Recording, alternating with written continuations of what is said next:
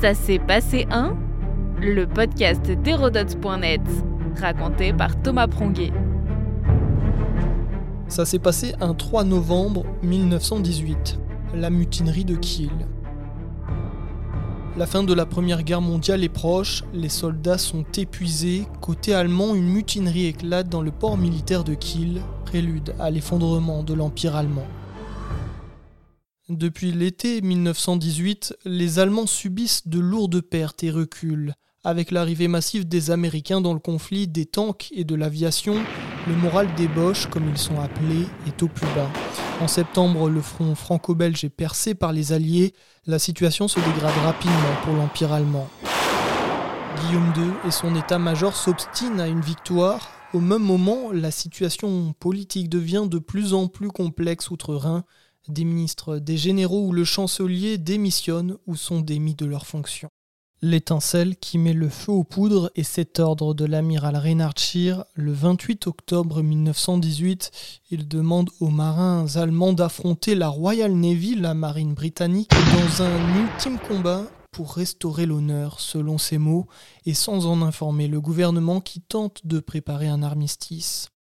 Les marins, épuisés par quatre ans de conflits acharnés, la défaite proche, refusent d'obéir. La mutinerie débute dans le port de Wilhelmshaven le 30 octobre avant de gagner la base militaire et le chantier naval de Kiel sur la Baltique. Ce 3 novembre 1918, la mutinerie se transforme en contestation dans le centre-ville. Des milliers de personnes manifestent dans Kiel, la révolution de novembre est en marche un mouvement très politique mené par des militaires et des ouvriers, un conseil des soldats est même créé. L'agitation révolutionnaire se répand comme une flaque d'huile. Le 6 novembre, elle gagne le nord-ouest de l'Allemagne, puis la Saxe.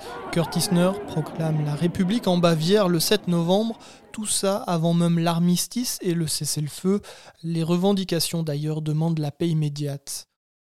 Le roi de Saxe et celui de Bavière abdiquent, suivis par toutes les autres maisons royales de l'Empire. Le 9 novembre 1918 marque un tournant. L'empereur Guillaume II abdique à son tour sous la pression des parlementaires. Le même jour, le chancelier Max de Bade cède sa place à Friedrich Ebert. Le social-démocrate proclame l'avènement de la République de Weimar depuis le balcon du Reichstag. La monarchie s'est effondrée.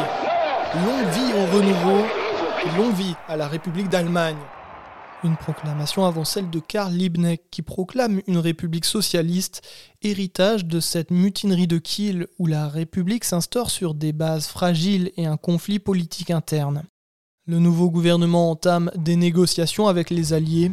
Elles les conduiront à signer l'armistice quelques jours plus tard. Notre podcast historique vous plaît N'hésitez pas à lui laisser une note et un commentaire ou à en parler autour de vous. Et puis pour en apprendre plus sur l'histoire, rendez-vous sur hérodote.net.